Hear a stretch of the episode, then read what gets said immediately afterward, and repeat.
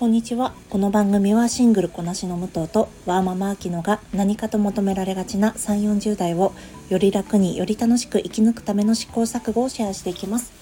私たちの正解のない話ですが楽しんでいただけると嬉しいです。はい。皆さんいかがお過ごしでしょうか？寒いですね。大寒波やってきてますね。で私はそのおかげであの乾燥小じわがひどいので早速この間のあきちゃんの、えーと、カルテ HD の HD のローションとみんなの未来の洗顔料を買ってきて今使ってます。みんなの未来の洗顔料あのー、前にあきちゃんに紹介してもらって使ってたんですがあの詰め替えをねなんかうまいこと詰め替えを買ったらうまいこと詰め替えができなくてちょっと浮気してたんですがやっぱぱり久しぶりに使ったらダブル洗顔もいらないし油分持ってかれすぎないしすごくいいなと思ってます。あきちゃんありがとうございます。はい。では今回なんですが Apple TV プラスの話をしていきたいと思います。ちょっとしつこいですよね。あのかねてからおお伝えしているセベランス以外にも Apple TV 面白い話がいっぱいあるんですよね。えー、隣の精神科医とかあと私の大好きなアニメになるんですがミュージカルアニメの「セントラルパーク」あと「バッドシスターズ」これもシスターフットもので面白いんですよね。あの最悪4人姉妹の一人に最悪の夫がいるんですよ。誰がどう見ても最悪の夫が。その男をその夫殺した方がいいなってなる話なんですけど。そうそれねもう見ていただくと本当に面白いし切ないし、えー、ただしかも笑える。ので是非ご覧になってみてください。あとそうですね。あとジョン・ファブローが作ってるね恐竜のなんだドラマみたいなのもあるんですけどそれもすごい面白いです。あのジョン・ファブローが超超現実超リアルで作ったあのライオンキングを思い出していただけるとなんかあそんな感じで恐竜作ってんだなって思えるかもしれないですね。はい、では今回は本題3本ご紹介していきたいと思います。まずはセベランスです。でセベランスあらすじからお伝えしますとえー、まずああらすじの前にまずセベランスとは何かっていうのをお伝えすると会社の時間とプライベートの時間の記憶を分離する手術のことをセベランスと言います。でなのでこの結構人権派の人たちとか周りのまあ何て言うんですかね周りの反応としてはえ？セベランスを受けるなんてどうかしてる？みたいななんかちょっとおかしなこととして扱われてるんですよね。少し先の未来の SF の話と思っていただいたらいいのかなと思います。そうそんな中セベランス手術を受けた主人公のマーマーク S は、えー、分離フロアセベランス手術を受けた人たちのフロアですねの社員たちとマクロデータ改良部で働いています。ある日仕事を終えてプライベートの時間に時間のマークに自分は君の同僚だと名乗る謎の男が現れという話になっています。ちょっとこれだけだとんどういうことなんだろうと思うんですがこの同僚が現れたとしてもマークはもちろん仕事中の記憶ないのでプライベートの何て言うんですかねプライベートのところに現れられても「ああどうしたの?」とかじゃないんですよ。全く知らない男がやってくるんです。でもどうやら自分のことを知っているっぽいからまあ同僚だってことはそうなんだろう。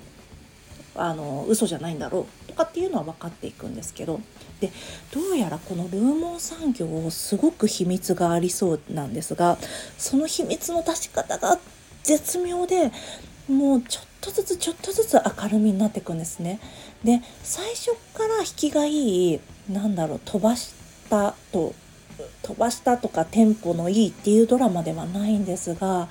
この少しずつ少しずついろんな不思議が見えてくるいろんな不思議が見えあいろんな秘密が見えてくるとなんだかもう見るドラマを見るのを止められなくなってしまうそんな不思議な魅力があります。で私はですねこのシーズン1は全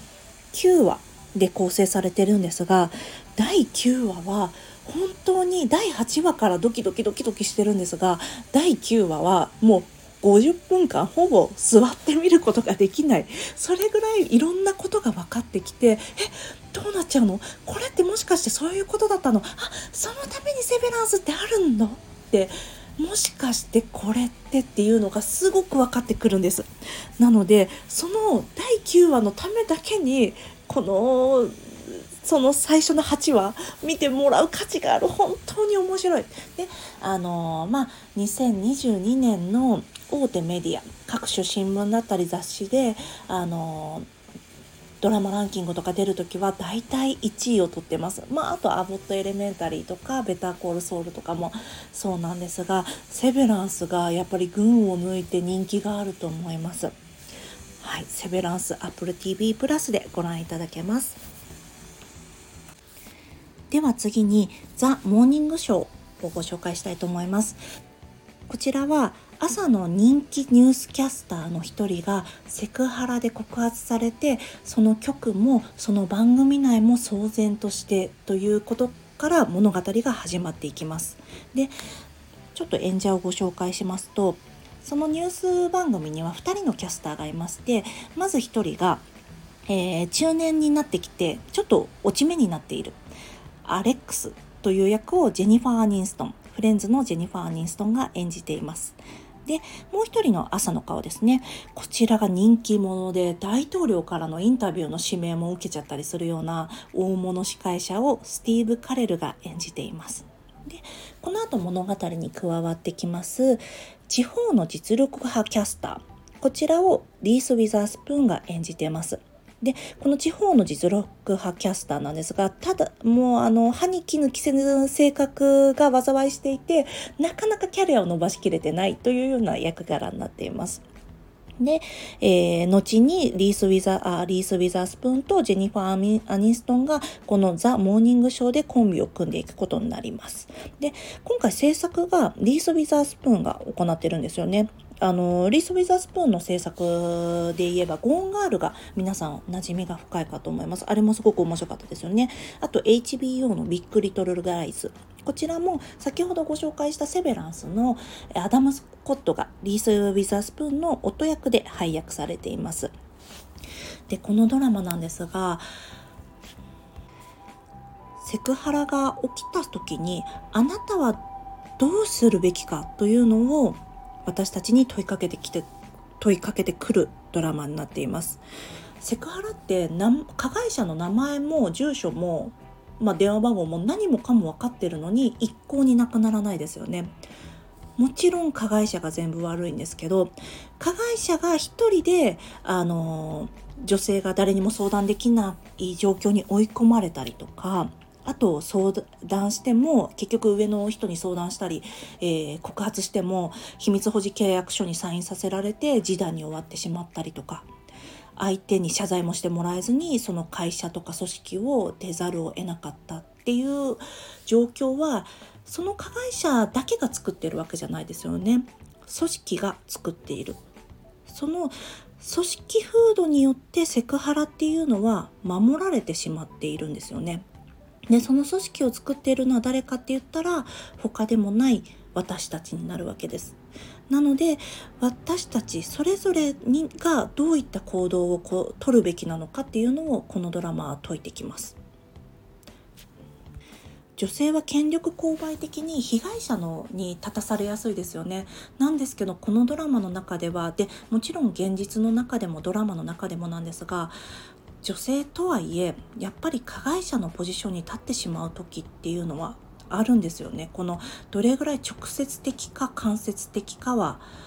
状況によってくるかよって違ってくるかと思います。ただなぜ私たちがこの本当は被害者を守りたいと思ってるのに加害者のポジションに立ってしまうことになってなるかっていうとやっぱり構造の無理解っていうのがあると思います。で私もこのドラマを見てあ知ってたようで全く分かってなかったとかあと被害者を見てあれこれってもしかして私の体験に通ずるものがあるんじゃないかなって思わせるドラマなんですよね。でこのドラマもですね私最後の10分間あの衝撃的な展開が起こるんですがえー、最終回の最後の10分間はもうこちらも私立って立って見てました。私の褒め言葉立ってみるなんですけどもう本当にあのー、話が急速に加速していってもう最高の時間をねそこで過ごせるかと思います。でそのドラマが終わった後もえーってちょっと放心してしまうような時間が訪れるんですよね。これアトロクの歌丸さんも言ってたんですけど是非ご覧になってみてください。ザ・モーニングショーです。では次がボーイズステートです。こちら A24 と Apple TV プラスで、えー、共同制作しています。でこちらなんですが実際にアメリカで行われている模擬州選挙の、えー、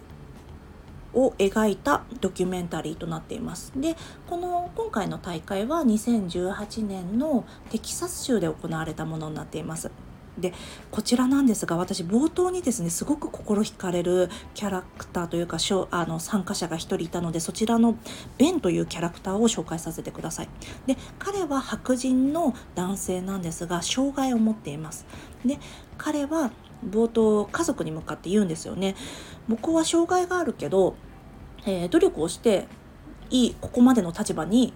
上り詰めてきた。だから人種や性別によって自分が不遇な状態にあるっていうのは努力が単純に足りないんだっていうようなことを言うんです。そうこれってどこかで聞いたことあるセリフだと思いませんか？でそういう自己責任論を解く彼がこの選挙の中でどういったことをしていくのか。っていうのも見見どころの一つだと思います。で次にですね、えーと、テキサスなのでやっぱり修正第2条と修正第2条は銃規制ですね銃規制と中絶反対こちらが争点になってきます。なので1人の男の子はえっ、ー、と学校での銃乱射事件を受けて銃規制のデモに参加したことがあるんですがそれをですね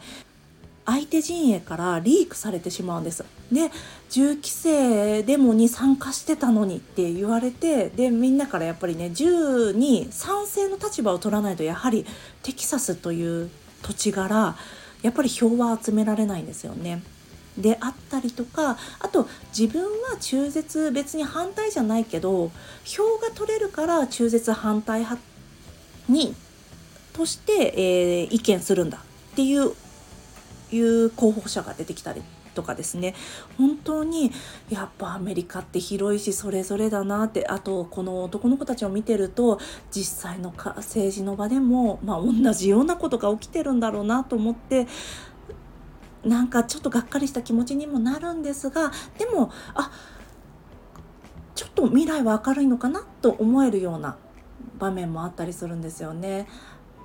これも面白いのでよかったら見てみてください。コロナでね劇場で配信がなくなってしまうあ劇場であにかからなくなってしまって配信のみになっています。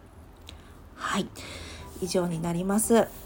Apple TV あの Apple 製品を買い替えた時に3ヶ月無料とかがねたまについてたりするので